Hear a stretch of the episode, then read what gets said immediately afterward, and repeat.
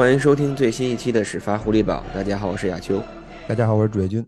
呃，我们今天录节目的时间呢是美国时间的周五了啊，已经距离感恩节大战过去了二十四个小时。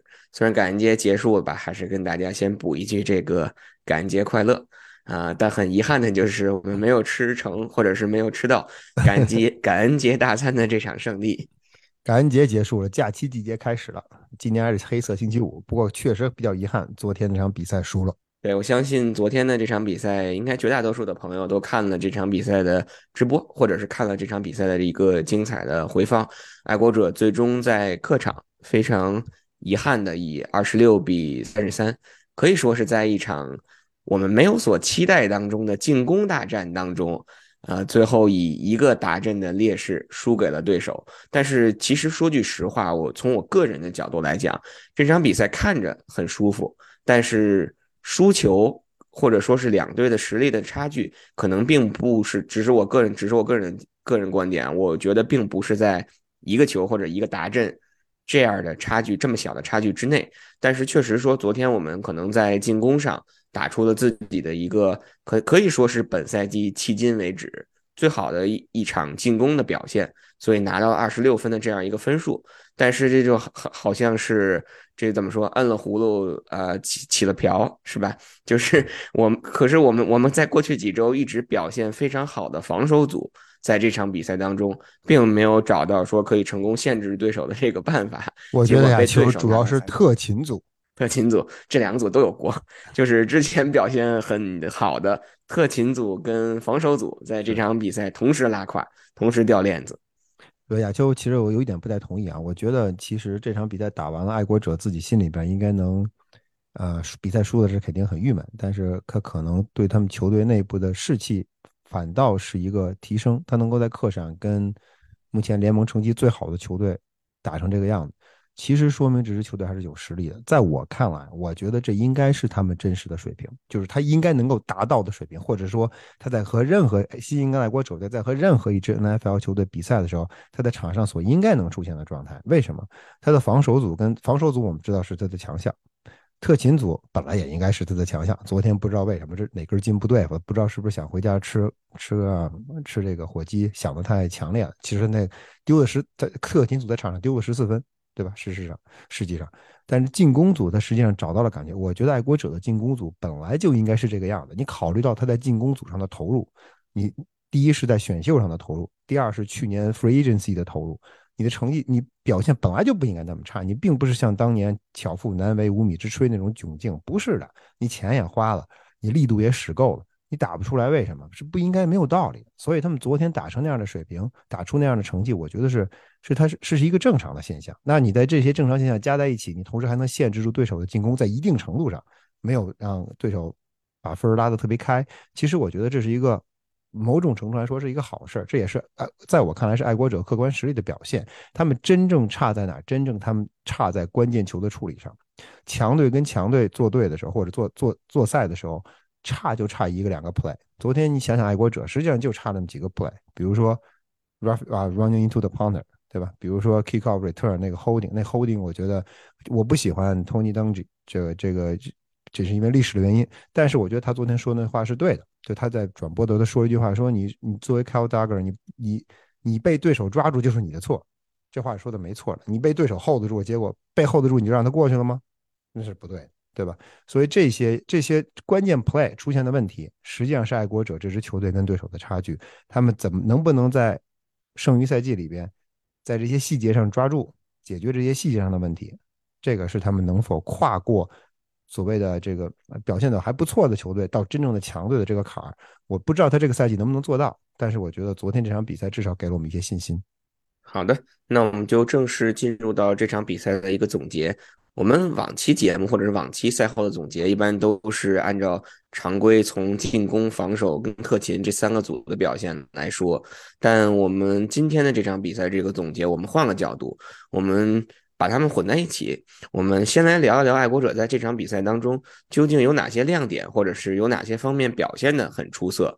然后我们再去聊一聊究竟暴露了哪些问题，或者是暴露了哪些更严重的问题，直接导致了这场比赛的一个失利。那说起亮点的话，我觉得可能这场比赛绝大多数的亮点都应该会来自于进攻组。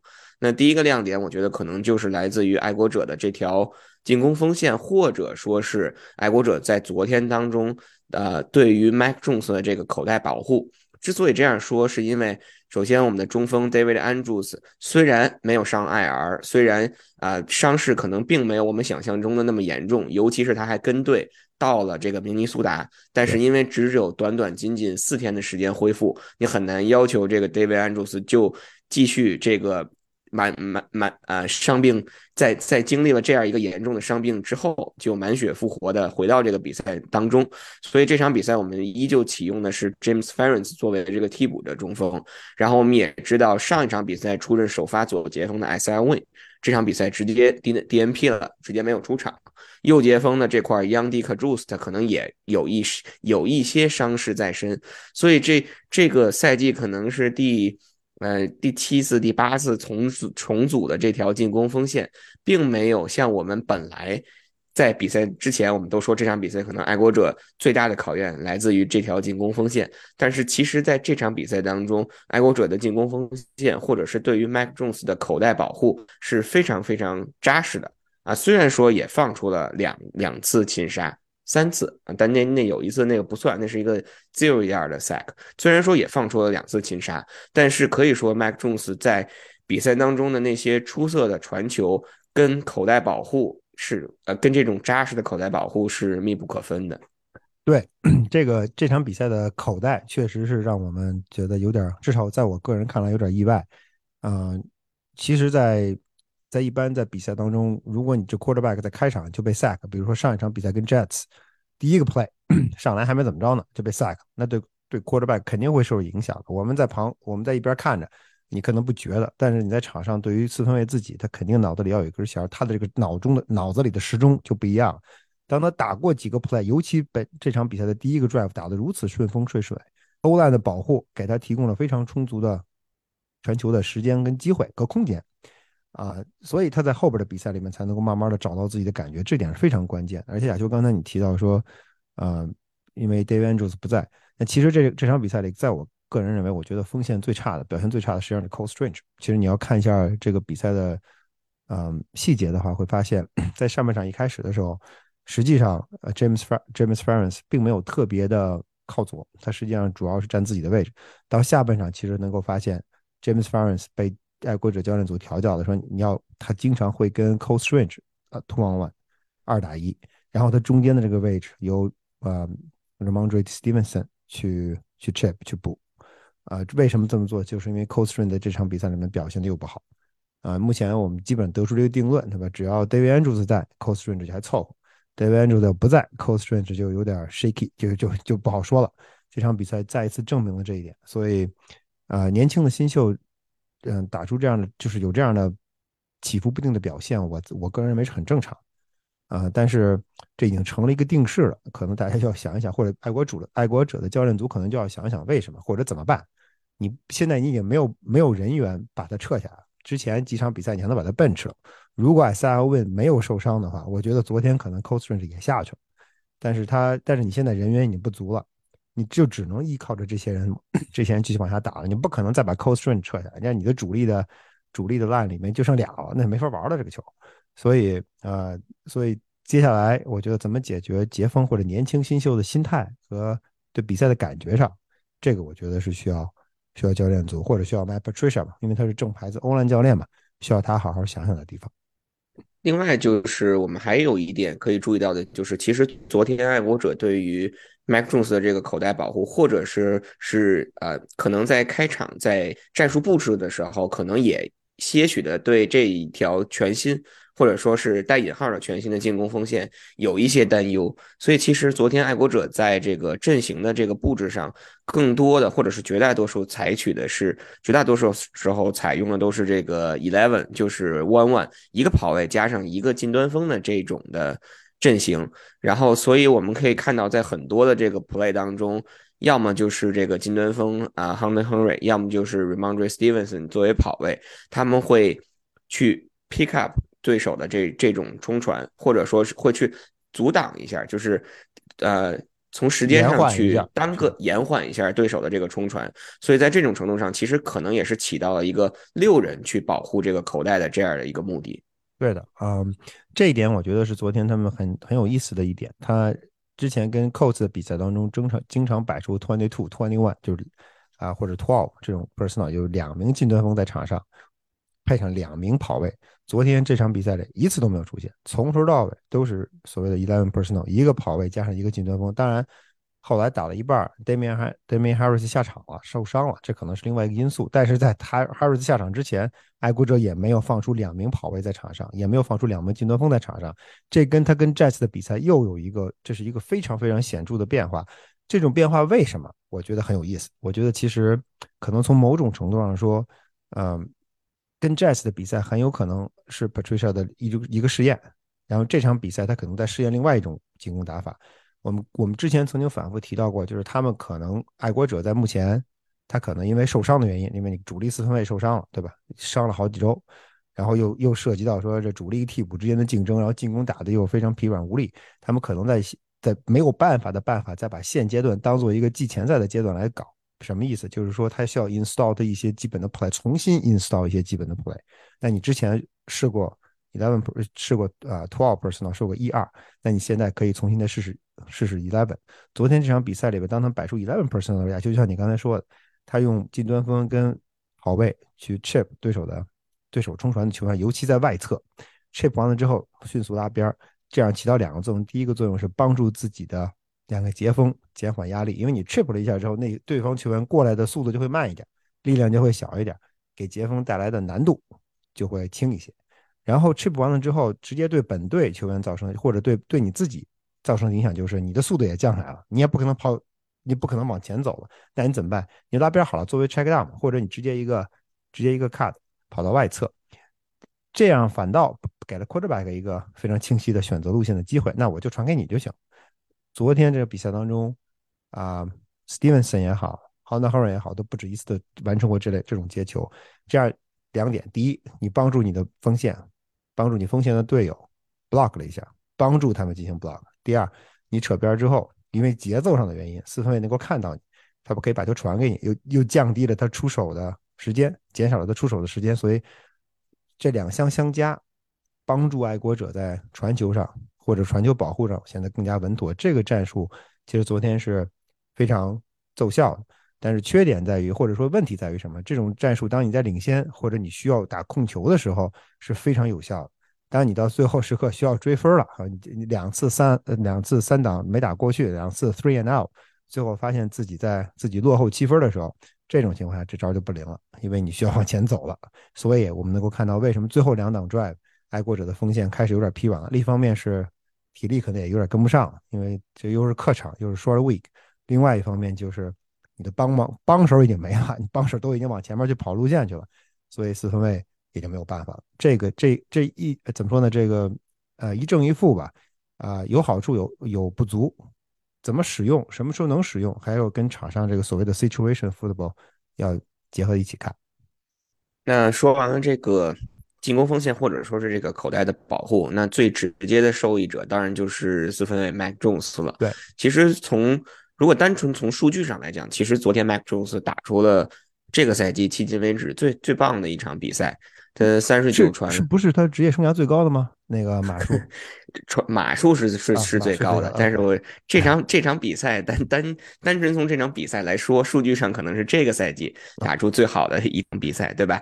三十九传二十八中，三百三百八十二码这么一个数据，两次传球打阵，然后而且没有超节，这这个就说。说明他至少在场上，在阅读对手防守的时候，没有出现太严重的问题或者太多的问题。尤其是两次传球达阵，一次给 Agler，一次给这个 Hunter Henry，都是对手一个守了一个 Cover Two 的这样的一个防守的阵型。他非常精确的找到了这两名 Safety 中间的那个位置，连线了 Agler，连线了 Hunter Henry，完成了这个达阵，同时也帮助 Agler 可能是继这个第二周打钢人以后拿下那个达阵以后。本赛季的第二个大阵，所以我觉得扎实的这种口袋的保护，然后或者说是让 Mac Jones 在口袋里有一个相对啊舒适的这样的一个空间，也帮助他找回了上个赛季，就是我们看到上个赛季他在表现很好的时候那种相对出色的那种传球状态，而且他在这场比赛当中很多的出手都非常的果断，并没有出现在之前的几周的比赛当中那种犹犹豫豫，然后可能转一圈儿然后。没有出手，最终选择，最终被迫，嗯，被自己跑出口袋，或者说是已经口袋破掉，被对手冲破口袋擒杀的这样的一个结果。对，而且我觉得亚就还有一点要说的是，他，嗯，他之所以能有这样的表现，其实跟外接手的，啊，回头是有关系的。就是他之前上周我们曾经说过，或者说在我们也发过一篇 ESPN 的一个评论的一个 video，里边说的很清楚，就是外爱国者外接手在跑路线的时候。你不回头，对吧？你不能不能等你到了站你再回头，对吧？你不是坐车，你到了站你再起来，不行的。你要一你要再跑的，只要你有机会出来了，你就要回头帮助你的四分卫解决问题。四分在你不回头的时候，四分卫是不敢往你这方向传球的，除非你们俩真是已经心有灵犀到那个程度了。啊，所以这场比赛我们可以看到很多球，其实，嗯，麦克琼斯跟外接手之间的配合是有了很大的改进的，包括亨德亨瑞的那个 touchdown，包括啊，这种是传给。Parker 的那个四十码，如果没记错，四十码那个传球其实非常精彩。那个可以看出来，外接手在往前走的时候，头一回这球已经出来。这个时候，这种配合是非常重要的。你打出来几次这种配合，训练中打出来了，第一；比赛中打出来了，第二，以后信心就有。那说完了这个传攻，我觉得自然有了这么扎实的这种口袋保护，或者是有这么表现出色的这个进攻锋线。那另外一个最最直接的受益呢，可能就是爱国者的这个地面冲球了。虽然说昨天 Damian Harris 在开场不久就因因为这个伤势就离场了，我们在跑位的这个位置上，其实能够出场的，或者是能够真真正正拿上来用的，就剩 Remondre Stevenson 一名球员了。但是其实昨天我们可以看到，Stevenson 不仅在冲球端，而且在这个接球端。都有着非常出色的这种表现，所以我觉得从爱国者进攻的这这这种表现来看，昨天的这个冲球其实我们也是啊非常满意的。对，昨天的冲球其实相当不错，尤其在考虑到说爱国者只有对后来实际上只剩了一名跑位。其实一开始 Damian 打出了几次冲球之后，基本上是让你靠的还是 Ramond 还是 Stevenson 啊，他在边上的闪转腾挪确实是让人眼前是啊。非常欣喜，大家不知道亚秋你听没听啊？我忘了是是是登吉还是还是还是谁说的？我忘了是具体是谁说的。在 NBC 的解说里说，Belichick 评价 Stevenson 的进步，从第一年到第二年的进步，像谁呢？像 Tom Brady 跟 Lawrence 啊啊 Lawrence Taylor 说说说 Stevenson 的进步，第一年到第二年，在他眼里跟 Tom Brady 跟 Lawrence Lawrence Taylor 从第一年第二到第一年到第二年的进步。有的比，有的一比，都没有提第三个人，就提了这两个人。这两个人基本上是两个两个 GOAT，对吧？啊，可能就是两个 GOAT。这个评价是相当不低。不知道这个，当然他们没有进一步的解释。后来今天也没有人再问。我觉得咱们信明天或者下周如果有机会的话，可以去可以去探讨一下，到底是哪些方面他能有如此的进步。他的进步是我们能够看见的，我们真是真是真真正正能够看见的，不仅仅是他冲球的进步，包括他啊 pick up 那个 blitz。我们其实还还有记得在下半场的一个球，我不知道大家是不是有印象，第三节还是第四节，，Mike Jones 跑出口袋传给啊十六号 Jacoby Myers，结果 Myers 没接到，就其实传的很好，Jacoby 都把球放在手里，结果在往地上掉的时候被对手打掉了。那个球如果不是 Stevenson 在中路及时回撤一个 cut block 挡住对手的 end，如果不是他完成了这个 play 的话，那 Mike Jones 是没有时间、没有机会出手的，他顶天了把球扔出界外。正是因为有他，正是因为 Stevenson 回过头来完成了这个 cut block，曼尼琼斯才有了一个传球的机会，才有还对爱国者说才有可能完成这次传球。尽管最后没有完成，但是他那个 cut block 不能够不应该被大家所忽视，就是他在整个这个整个球队里边现在起的作用是太重要。唯一担心的就是他能不能扛到赛季结束，对吧？但目前来看，这个小孩还是挺抗造的。但是如果 Damian Harris 受伤伤病不好的话，下周就剩你一个人了。对吧？你就面对面对 Buffalo Bills，你一个人能扛能打出什么样？你爱国者的 J J J Taylor 不知道他们回到回到没回到陪练组，但是现在至少 J J Taylor 也不在阵容当中。按说他应该会回来，那好像已经签了，已经周六那天那些呃，不是周六，就是昨天赛前的时候已经有消息说给签回来了。然后那在这样一个状况下，所以你的替补的 running back 会是会是一个什么样的水平？所以这些都是值得关注的。但是 Stevenson 确实是爱国者本赛季的一个宝，我觉得下赛季 Damian Harris 应该留不下来。而且还有一点就是，像刚才飞哥你说，就是不仅我们能看到 Stevenson 的进步，那对手也能看到 Stevenson 进步。而且随着你一周。又一周持续有着这样出色的表现，那对手针对 Stevenson 的特点，可能就会有着进一步的一个研究和了解。那在这种情况下，你可能又在短了一个跑位的情况下，确实在之后的比赛当中，尤其是场场是硬仗，是关键比赛的这样的一个局面下，那怎么能够进能够继续发挥出 Stevenson 的这种特点，或者说是能保证他的健康，就会成为一个非常非常大的挑战了。对的。那我觉得，其实昨天的这场比赛，可能如果我们仔细去听啊，我们刚才说的这些亮点，可能都是存在在进攻组啊，并没有去说这个防守组。但是其实昨天从防守组，如果你去想找找一个亮点的话，我觉得还是有的。那就是昨天其实在这场比赛当中，对于维京人的这个防跑，因为如果我们从先从数据上去看，全场比赛，爱国者只允许对手只允许这个维京人冲出了五十七码。那他的这个主力的这个跑位啊，Dalvin Cook 二十二次冲球只取得了四十二码，就是平均每次冲球只有一点九码这样的一个数据。而且在比赛当中，大家在看比赛直播的时候，会有几个非常深的印象，就是很很有很有好几次。我们的这个线位，从在撕开了对手的这个进攻锋线以后，比如说塔瓦伊，比如说 Rayquan McMillan，都直接冲到了对手起球线的后面，将对手的这个跑位这个 Darwin Cook 摁在了起球线后两码三码的这样一个位置。所以昨天这场比赛当中，其实可能单纯去看这个 tackle for loss 就有至少三四次这样的一个数据。所以我觉得在这种情况下，其实昨天爱国者在爱国者的这个防跑。可以说是做的非常出色的。对爱国者的防跑，我觉得嗯，比我想象的要好的很多。我其实之前我们曾经说担心爱国者的防跑打得不好，嗯，你之前嗯之前几场比赛其实没有经受到什么考验，对吧？你跟喷气机那场比赛打的不怎么样，跟 cos 那场比赛 cos 都没人了，所以你打得好是正常的。后来又回到主场，仍然跟喷气机。啊，之前在之前跟 Justin Field 的芝加哥打，实际上你被对手打爆了，所以到底有没有参考系？没有参考系，不知道他到底是好是坏。你成绩是不错，数据也很好看，但是对手怎么样？所谓的 DVOA 到底怎么样？昨天这场比赛，北京人的跑位不是吃吃干饭的，对吧？Devin Cook 这种球员是非常强悍，包括 Madison，所以，嗯，所以我们看到爱国者的防跑。而且对手并不是说，哎，我我需要追分，我不打了，我不我不跑了，我仍然要他仍然要冲球。尤其到比赛后半阶段，他更需要冲球。尤其在他倒数第二个 drive，他需要拿 first down 的时候，爱国者防跑生生的把对手摁住了，摁在了手手攻线以后。所以这些 play 都是非常关键的。对这个防跑，对这个防守组，我个人认为他在他在这个在在防跑上的界定是非常成功的。而且尤其有一点什么，当当在第尤其在最后两个 drive 的时候。但你不知道对手是冲球还是跑球，因为他有可能用传球拿到一个手攻，一样的一样的效果。所以他们在场上经常放的前线的 personnel 非常 light，两个 down lineman，三个 linebacker，一群 safety。当他们出现这种阵容的时候，就觉得可能你防跑跑不过去，那自然对手可能也是这么想。但是没想到爱国者的爱国者的线位和爱国者的 safety 能够把对手摁住，所以我觉得这一点非常关键。在这场比赛，我觉得能够在至少在防跑这一点上。在防守的防跑这一点上，能够给他们打一个很高的分数。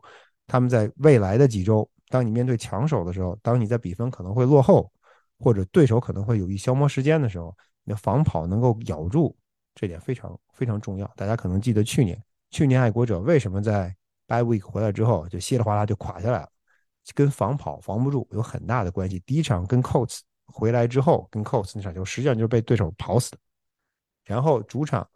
主场跟 Buffalo Bills 最终实际上也是被对手跑死的，无论是 quarterback 还是 running back 都是被对手跑死的。那如果你这个赛季的防跑能够有所起色的话，那对未来是非常重要的。不仅仅 safety，其实 Mike Millen 包括 Tawai 看着很壮，其实速度也很快。这点我没有想到，没想到他，嗯，在他们在线位这个位置上所谓的提速、提速、提速，终于到现在看出一点模样来了。希望这不是昙花一现，希望他们下周、下下周在面对对手比较强悍的跑攻的时候，啊，不要掉链子，对吧？你掉了链子，我们的评价可能就是另外一回事儿。但至少从这场比赛来看，还是很还是很让人满意的。那说完了爱国者，其实在昨天比赛当中这些亮点，那我们就不免要来谈一谈昨天在比赛当中暴露的种种问题，或者是各种问题了。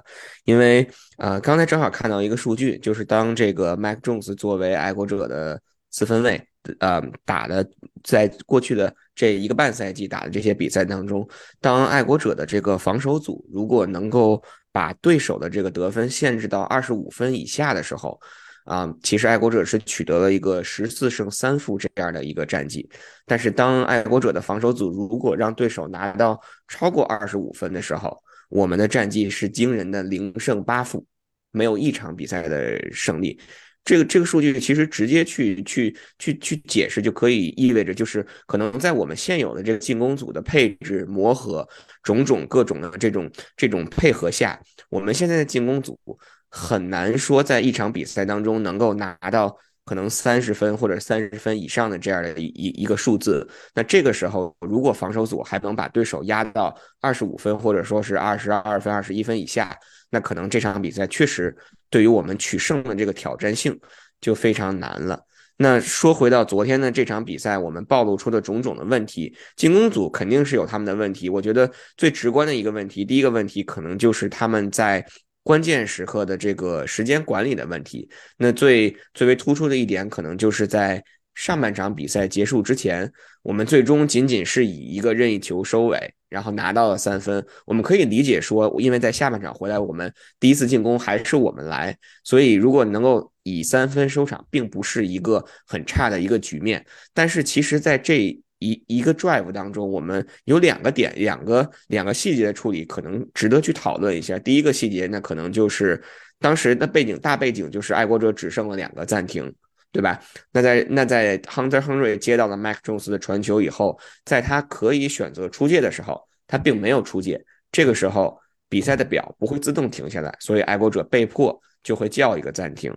那第二个要讨论的点就是，当 Mac Jones 在跑出口袋。在前面只有对手的一名防守队员在在去面对他的时候，他并没有选择继续往前去跑，他也没有选择把球扔出界直接停表，反而是选择滑倒在这个起球线上，那被迫也再去叫一个暂停，消浪费了这样的一个暂停。所以这两个这两个细节，或者是这两个时间管理的这个小的问题，我们可以讨论一下，也可以反映出爱国者在这种比赛当中。你如果我能够抓抓好这样的小的细节，可能会对比赛的走势会产生不一样的一个影响。对，而且在 其实麦克琼斯那个球，我觉得是他最大的问题，这个没有什么借口。亚秋刚才咱俩还聊，跟 Coats 那场比赛里边，他他有一个一模一样的 play，也是跑着跑着啪往地上一往地上一摔，离对手离他还有着相当长的一段距离。这个球也一样，我当时我记得赛后我还问了他。问了他这个问题，他说我不记得，对吧？对不起，我回去要看录像，显然没看。看完了之后，怎么还能犯同样的错误呢？所以那场咱们不懂球，看了以后说你们都不懂球。主要 主要是我不懂球。然后回来之后，其实这场比赛也一样，这个球你你要么把球扔出界，如果你不扔出界，你往前跑，对吧？你说我我不想浪费掉这次机会，那我怎么样？我冲过去，我冲过去看，也许我能冲过去呢，对吧？也许我能打阵呢，也许你一不留神你你你脚底下绊算了呢，都有可能。但是如果你自己滑塔自己滑铲，你就把这些机会通通葬送了。你没有，第一，你有你你你不 take 这个 risk，你没有风险，你也没有回报，你只能浪费掉一个，浪费掉一个自己的暂停的机会。这个暂停是非常宝贵的。实际上，我们后来来看，这个暂停可能就是最终实际上要了你的四分，对吧？你可能是四分的差距。也许你最后还有一次机会，至少有两次机会可以打。而且当你手里有一次暂停的时候，你的 play calling 可以有很多变化，你甚至都可以叫冲球。对吧？但是如果你没有暂停，那对手很清楚，你就是打传球嘛，对吧？你就打，而且你还得打快传，你还得担心四分不要被 sack 等等这些，因为你没有时间回到回到起攻线，所以这些都是都是就是这些这一个暂停，大家可能觉得不是很重要，但实际上在这个在这么关键的时刻是非常非常非常非常重要的一件事情。你就因为你 quarterback 的划船把这个暂停浪费掉，回过头来说 Honda h o r r 那个球，我刚才亚球咱俩也提到，我觉得他那个球没有出界，可能他有自己的考虑。啊，我们还没有看 Alternative 能够看整场的视角。我觉得我个人感觉是他前方，因为从他被 tackle 出去，屏幕里边始终没有出现第三名或者就是第二名 Vikings 的球员。我觉得他周围可能没有对手，没有其他球员，他那个那一侧 wide open，所以他那他那一下可能想，哎，我如果把对手闪过去，可能我们再往前挣个百八十，百八十米有点夸张了，至少能挣个挣个。那就打阵了。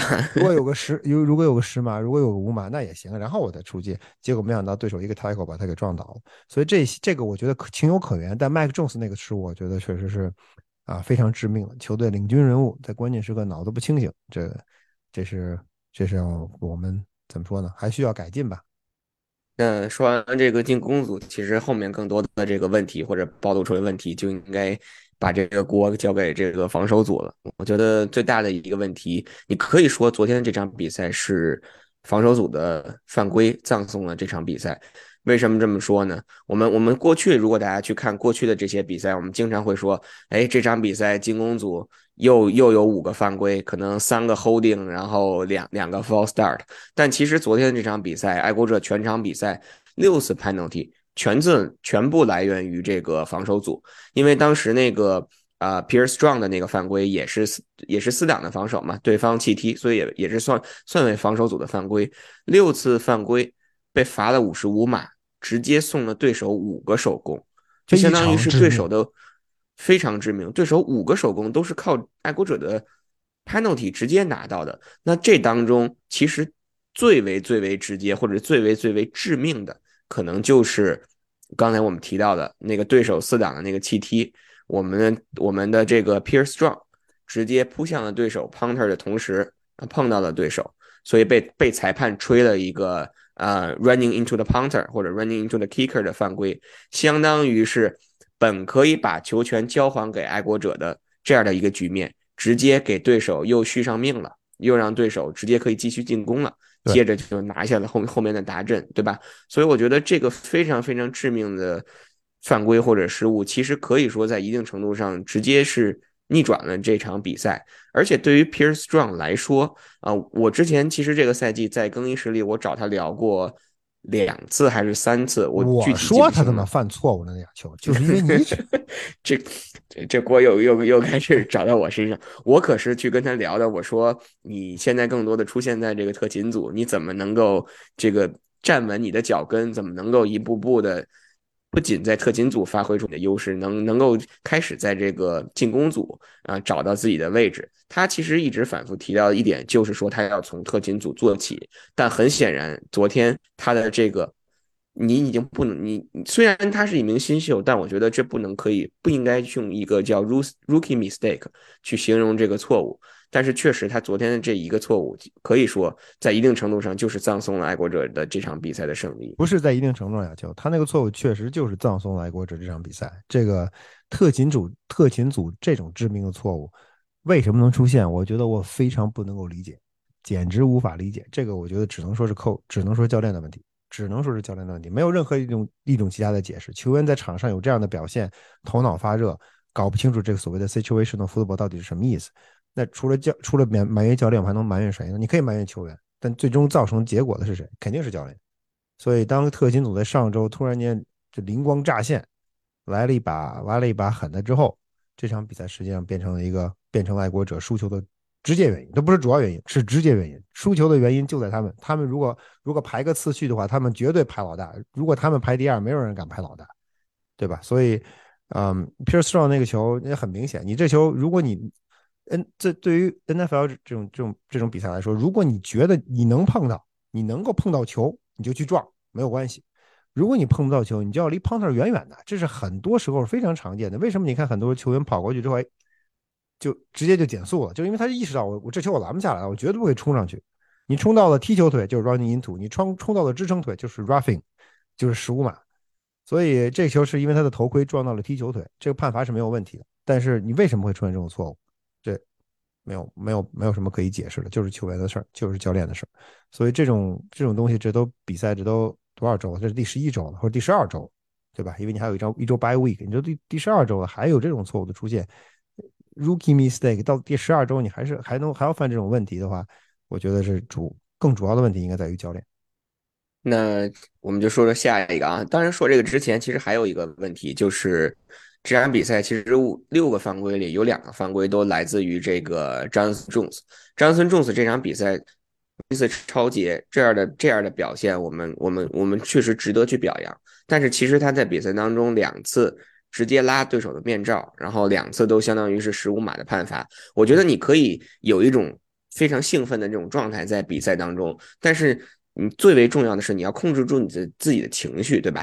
你可以把自己的比赛的积极性啊调动到最高，但是最基本的这种不能去拉对手面罩，或者说是不能直接送出他一个人相当于送了对手三十码这样的一个数据，对吧？所以在这种情况下，我觉得就是我们夸归夸，但是批评还是要去批评。张德森·琼斯作为一个老将，可能作为现在在队里脚位位置上可能。经验最为丰富这样一个球员，在这个问题上，或者是犯的这个错误，我觉得是非常非常不应该的。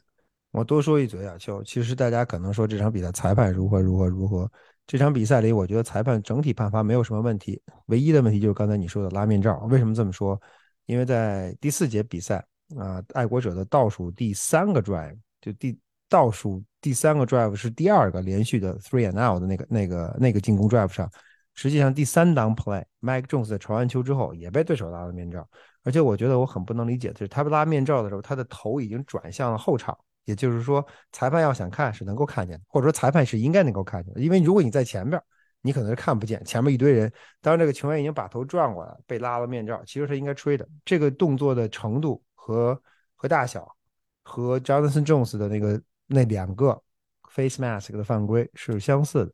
那既然你既然你之前那两个判了，这球你也应该判，尺度应该统一嘛，对吧？所以那球如果你判了，爱国者也会拿到一个首攻，这比赛怎么样就不好说了。所以我觉得这场比赛如果要说裁判有什么问题的话，或者说大家可能会抱怨一下比赛的判罚，我觉得这个可能这个判罚可能是最重要的一个判罚。其他的比如说应该是 passing interference 没判，因为这双双方都是相互的。爱国者爱国者这一侧基本上没有被被判 passing interference，基本上也都是。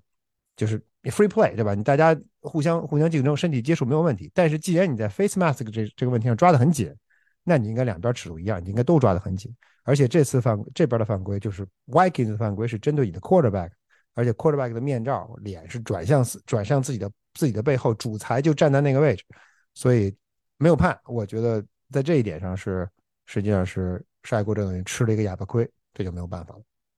我觉得这个确实是一个哑巴亏，因为你在你在对手的这个主场嘛，对吧？就是我们虽然不不不相信是有这个主场哨，或者说这可能是一个嗯潜规则这样的一个问题，但是呃，一般在面对这种时候，我觉得更多时候就是可能你在主场的时候，你也会 take 一点的 advantage，所以我觉得你你你解决不了这种问题的。一个解决办法其实就是从你自己做起，就是如果你不给对手这样的，或者是你不给裁判去判罚你这样的机会，如果你没去拉面罩的话，那裁判也不会直接去找你硬说你拉了面罩，对吧？所以我觉得我们控制不了裁判，控制不了那个对手，你可能从我们自自身的角度而言，还是把自己的防守动作做到位、做干净，不给对不给裁判这样的机会，那你也他也就不会去硬吹你。那我觉得。其实最最后一个，我们想说这场比赛暴露出的问题，可能就是从战术这个层面来讲，抛开这个时间进攻组的时间管理，抛开防守组的这个犯规，单纯从防守组的战术安排，在昨天这场比赛当中，其实对于 Kirk Cousins 或者是对于维京人的这个传球进攻来说，是给了 Cousins 太多在口袋里这个舒适的空间。我觉得这场比赛就是爱国者在对对 Kirk Cousins 的这个冲击上，他们可能还是坚持这个四人冲传的这样一个一个部署。那在这场比赛中所反映出来的这种结果，跟前几场比赛所反映出来，可能就是一个嗯，就是截然相反的这样一个一个局面。那全场比赛可能直到第四节最后的时候，才由这个 Josh Uche。完成了本场比赛仅有的一次对 Kirk Cousins 的擒杀，然后让对手退后了九码。但是在其他的时候，都是让舒舒服服的让 Kirk Cousins 能够有充足的时间找到他们的外接手 Justin Jefferson。对的，其实，在在克的这个问题上，其实我们刚才亚秋咱们说过了，就是爱国者的冲传这场比赛居然没有对对手施加压力，这是让我们让我们很啊、怎么说，有点儿有点儿没有想到的。呃，我个人感觉是，我觉得这场比赛就算达不到牛仔的高度吧，也至少能达到一对手或者牛仔一半的高度。结果没想到，没想到根本就没进门就被对手对手挡出来了。其中有一个特点，我发现就是在比赛当中，啊、Vikings 的四分卫在后在传球的时候后撤幅度相当大。大家如果看，大家如果看看比赛录像，如果再看一遍的会发现，Cousins 在往后撤步的时候，他经常撤七步、八步、九步、十步。他经常的传球的传球的点，距离他的起球线有九码、十码，甚至最远的距最远的一个 play 达到了十二码。也就是说，他接球之后往后撤，准备传球了。哎，他站在什么位置？他站在发球线后十二码。这十二码的距离，爱国者如果只派四人冲传，这四个人冲过去还得要会儿时间呢，对吧？所以这一下子就化解了对手，就化解了爱国者冲传的威力，因为你要 cover 的距离本来可能只有五码，结果没想到你 cover 的距离变成了十二码。如果爱国者想解决这个问题怎么办？他们下半场曾经尝试过，那我那我加 rusher，加一个 rusher 上去。但是你加了一个 rusher 之后，会造成什么样的情况？就是后场根本人不够。我们看到了 Thielen，我们看到了啊、呃、Jefferson，那说这些人你派派仨，你可能都盯不住，就更甭说你派一个人或者派两个去盯俩，这是不可能的。实际上，爱国者昨天吃亏，在防守上吃亏，就亏在了这一点。对手的四分卫后撤这么大的幅度，你怎么办？怎么能够压迫他？没有办法。而且很多时候，当当爱国者的冲击、爱国者的冲传球员上的时候，因为他距离很长嘛，你只派四人冲传，你的人会很散。第一，对对手的锋线来说压力会很小，我可以可劲往后撤。第二，四分卫如果看准了，可以一个 step up，他往上上一步，你很轻易的把你把把你甩到了四分卫的身后，他就可以有一个轻轻松松的传球的线路。所以他的 passing lane 昨天整场比赛没有受到干扰。大家可能记得以前在比赛当中，无论是无论是跟谁打吧，我们可能都记得说爱国者的爱国者的防守球员，比如说 g o t c h a w 比如说啊 Detroit West，经常能把球给拍下来。这个这种动作实际上就是你封了他的 passing lane，不仅仅封的是他的口袋，你仍然把他把他传球的角度封住。但是昨天没有存在这个问题，为什么？就是因为 cosin 撤的太靠后，他这么个靠后有没有风险？有风险，风险就是很明显，他往后撤了十二码，还没怎么着呢，我先往后走了十二码，我先把这个距离让给你。但是他的风险被他外接手的神奇化解了，他的外接手的能力真是太强了，他的外接手非常快能够 open。open 了之后，他把球传过去，他就能够完成接球，这一点我觉得非常的让人不可思议。这个这个球对于爱国者昨天而言，他从头到尾，从比赛一开始到比赛最后都没有找到化解和解决的办法。呃，怎么说呢？嗯，这个其实上很危险。为什么刚才亚秋咱俩聊到说马上就 Buffalo Bills 就来了？我们看看 Buffalo Bills 的 Bills 的配置，你有一个神奇的。这个四分卫到底现在什么状况，我们也不知道，对吧？如果他的状态、身体状态允许的话，他的传球能力只会比 Cousins 强，不会比 Cousins 差。哎，他如果也后撤这个距离，他的传球的准确度是完全能够保障。你再看看 Buffalo 的配置，Diggs 能力不用多说了，其实包括 Davis 这些球员也都可以完成接球。所以啊，在这些在这个角度来看，如果对手未来的对手研究透了，哎，也许我可以让我的四分卫后撤到九码、十码的位置上，化解你爱国者如此厉害的冲传。那我为什么这么不这么做呢？只要我的队内有合适的配置，我就可以这么打。那爱国者怎么能够去解决或者应对这个问题？我们昨天没有看到他们的应对方法，未来能不能有，我们也不知道，我们只能拭目以待。其实就刚才飞哥提到的这这几个问题啊，就是比如说 Kirk Cousins 在在 drop back 的时候，可能会有一个平均十码这样一个位置。然后如果爱国者加一个人去冲传，就会造成线后或者是在二线防守会出现明显人手不够的这个问题。那最直观的一个 play，大家可以去看一眼的，就是其实是呃 Thielen 的那个达阵，因为 Thielen 的那个达阵就是。爱国者派上了五人冲船，前面有五个人去冲船，所以就导致了后面只有六个人去防守。而且那个球应该正常来讲，我记得应该打的是一个 cover one 嘛，但是 Justin 呃 Justin Jefferson 一个一个非非常简单一个 cross 路线，那 D Mac 决定去跟着 Jefferson 走，那就自然导致了在 C 轮的那边只有一个他在他在那个端区里 one one 的这样一个机会，那就轻松的拿到了这个达阵。对，大家可以通过这一个 play 一个达阵 play 就可以把我们刚才最后一点说到爱国者在这场比赛当中防守当中暴露这个问题结合起来，就在这一个 play 当中就可以非常清晰的反映出来。那确实就是其实。像刚才飞哥说的，就是可能这场比赛暴露出的这些问题，从犯规的角度而而言，那这是我们自身可以去解决的问题。那可能要求我们的防守队员，或者是包括我们的特勤组，在比赛当中能够尽可能的去去控制住自己，或者说是能够让自己有一个清晰的一个头脑，或者有一个非常严明的纪律去执行。但是不好从自己的这个问题去解决的一点，就是刚才飞哥最后一点聊到的，就是。这样的一场比赛，你把你防守当中最大的一个问题，已经完全的，就是彻彻底底的暴露给了对手，暴露给了整个 NFL 其他的三十一支球队。那最为直接的受益者，可能就是爱国者在最后几周要去面对的对手。那下周又是周四的夜赛，要去打这个 Buffalo Bills，那又又要面对一个可能从实力。从四分卫的实力就远高于，当然不能说远高于了，因为现在确实这几场，呃，赵山所表现出这种这种状态可能有一些飘忽不定，但是就是在一个综合能力高于 Kirk Cousins 的这样的一种水平下，面对 Buffalo Bill，我们究竟怎么样去拿出前几周的那种防守状态？这个对于爱国者来说是一个非常。致命或者是非常棘手的问题，在同时，在拿出防守状态的同时，进攻组还能不能够延续这场比赛的一个火热的一个状态，或者是一个良好的发挥，也是也会为这场比赛的一个走势或者是结局啊产生非常非常大的影响。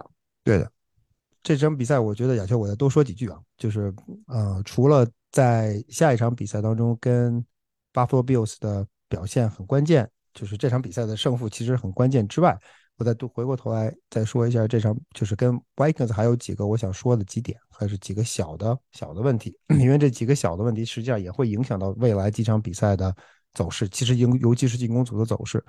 啊，其中一条我想说的就是外接手。啊，昨天其实在比赛当中，呃，阿格罗完成了一次达阵，但是在第四节比赛，爱国者四档长，四档长码，四档十六码，如果没记错的话。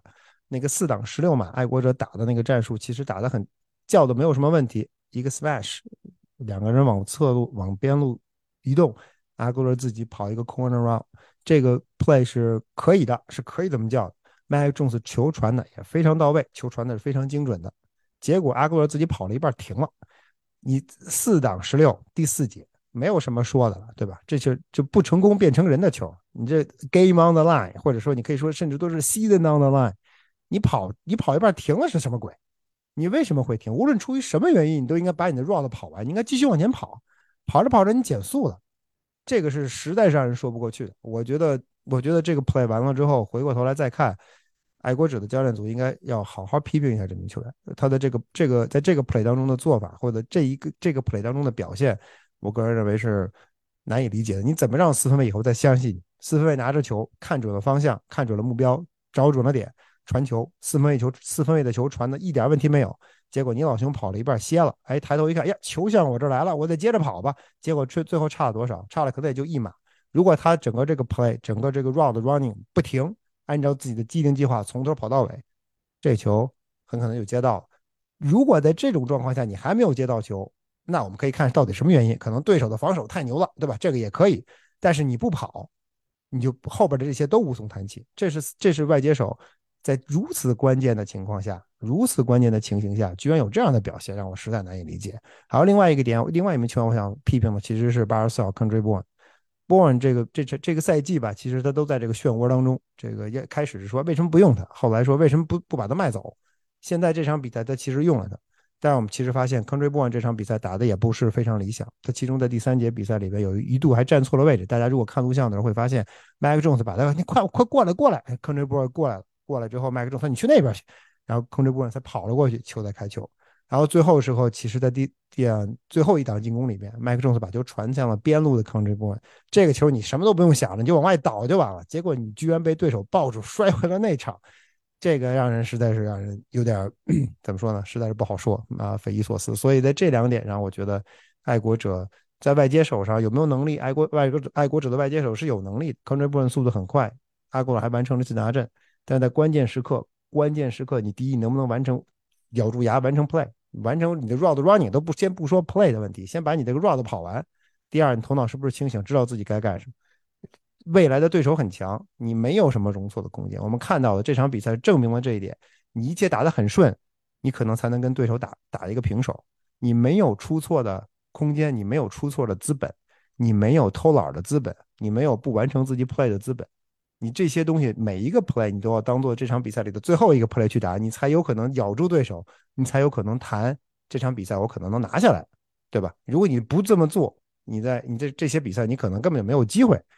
面对强手的时候，你可能都没有机会，所以这些我是想，我是想说的。我觉得其实，嗯，对于进攻组的这种表现来讲，不管是 Agler 还是 Kendrick Bourne，或者是这场比赛终于久违了拿下大阵的这个 Hunter Henry，从，嗯，从他们的表现来讲，可能最希望的看到的就是他们能够在下一场比赛，或者是在未来的几周这种真正关键的战役当中，能够继续延续他们的这种。良好的状态和表现，而不希望看到的就是昨天的这场比赛，这场感恩节大战只是昙花一现，就是只是哎，在这个时候露了个脸，拿了个大阵，但是随即的几场比赛当中又又又又又消又消失了啊，又又沉寂了，所以我觉得确实。爱国者在接下来这几场比赛当中，需要的是所有的球员都都能够拿出自己最佳的状态。我们说了一个赛季，或者说我们可能已经说了十二周，爱国者的这些错误都不可怕，都可以去改。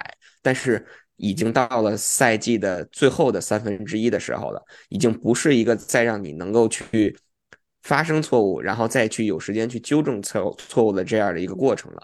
如果你真的还想对这个季后赛有一线的憧憬的话，如果你想在这个赛季再打出一些名堂的话，那现在做的是，现在需要做的是去纠正错误了，而不是再去发现错误这样的一个过程了。没错，而且亚修再多说一句，科呃康纳赫瑞那个接球，其实那个接球本质上也是一个类似的一个怎么说，类似的一个一个 play，就是球员在接球之后，如果你你应该怎么办，对吧？你是接球之后索性就就往下倒，还是说你要 stretch 一下，争取把球触过 触过端线？我们有没有这样的资本去这么做？那个球判罚是没有错的，反 review 之后判爱国者接球失败，这是完全没有问题的。根据规则，这是正确的。啊，唯因为这个整个这个 play 唯一的焦点是在这个球是不是触过地。如果这个球触地了，在整个接球的过程当中，如果球触地了。那这个球就是 incomplete pass，因为康康纳亨瑞倒地之后，确实球滑了，在他手里我们发现他蹦了，他没有 survive the ground，这点是很重要。但是他在接球的这个过程当中，你是不是有必要往前伸？因为我个人感觉，如果你要是不伸那一下，在这个球可能他就接住了。如果你接到球，直接把球抱到胸前往地上倒，你可能就 OK 了。他之所以这个球掉出来，实际上是因为他接到球之后把手往前伸了，同时他脚没有沾地。对吧？你一只脚点着地，把球伸了过去，第二只脚落地，然后这个球再往身体里拿，实际上你拿不回来了，没有时间了。这球啪砸到了地上，崩出来了，然后你再拿到 incomplete，这种就这种关键的这种小细节能不能做到？其实 Belichick 以前一直说过，一 Belichick 的 team 里面他是要求球员们不要 extend the ball。Belichick 反复是这么说的，就他以前是他的对，无论是跑位还是外接手。他的要求都是，你就拿住球冲过去，拿住球倒在线前都没有关系，而不是 extendable 把球伸出手，因为你把球只要伸出去，你就有可能会为对手创造机会，把球打掉。如果你把球放在胸前，如果你过线了，咋是的，没有什么说的。如果你没过线，最差最差也是 inches，对吧？也是非常接近了。那我教练我可以根据这样的一个 situation 选择是是打还是踢都可以。所以亨德亨瑞这个球，从某种意义上讲，啊，实际上在是这样一个 situation 的反应。裁判判的没有问题。我其实不太明白为什么大家，包括美，在美国这侧，在美国这边也一样，大家在反复的、反复的说这个球怎么怎么样。这球只要球触地了，关键一点就是球是不是触地了。当然，我们通过慢镜看，我们觉得是球是触地了的。但是有些人说亨德亨瑞的手在球下边，其实球员自己也是这么说的。他在更衣室里面，他反复强调的并不是说，哎，我我 maintain the control，不啦不啦不啦，他并不是这么说。他说的，他始终咬定的一点就是，我觉得我的手是在球下边，因为他自己心里很清楚，这个球关键点是在哪，就是球是不是在整个过程当中触地了。如果他的手是在球下边的，那很有可能你你这个理由就站住了，球可能没有触地，因为有我的手。但事实上。我个人认为球还是触地了的，所以对于亨对于亨瑞来说，对于 Hunter 来说，下场比赛戴一个白手套，可能看的就更清楚了。我们。不仅从这个技战术的这个角度去去去教去告诉球员，还要从这个小的细节上，连手套的这个颜色上都要对球员有一个叮嘱，才能帮可能才更帮助这个爱国者能够在这样最为关键的时候拿下达阵吧。当然，这个只是开个玩笑了啊。呃，那我们其实关于爱国者啊在客场二十六比三十三惜败给明尼苏达维京人的这场比赛的总结，基本上就到这里。那下。周呢，做一个小的预告，因为也是周四的夜赛，爱国者将在主场面对 Buffalo Bills。那在主场的比赛结束之后，按照我们的惯例，我们还会在这个媒体间给大家带来这个赛后的直播。我们在这里其实也是希望爱国者能够在这场比赛当中，先不管结果吧，先能够发挥出自己最好的水平，同时也希望我们能够在赛后。能有一个相对愉快的心情来跟大家做这这次直播，我觉得这场比赛打完，我觉得大家的信心其实应该是有的，对吧？这个比赛爱国者其实展现出来了一部分的特点，就是他有能力跟强队掰手腕，而且他也掰了掰手腕，只是最后由于种种原因吧输了。那他回到主场之后，你需要做的是细节，这是毫无疑问。如果你还是像这场比赛里一样。你的特勤组上场就丢了，丢了两个达阵，那你这比赛就不要打了，对吧？但是我相信他们不会犯同样的错误，至少在下一场比赛里面应该不会再犯同样的错误。他可能会犯新的错误，但是同样的错误估计不会犯。但是啊，对巴弗罗来说，巴弗罗最近的状况其实不是很好，我们其实都看在眼里，包括他的一些伤病，这四分卫的伤病、冲传手的伤病，其实对爱国者而言，这可能都是机会。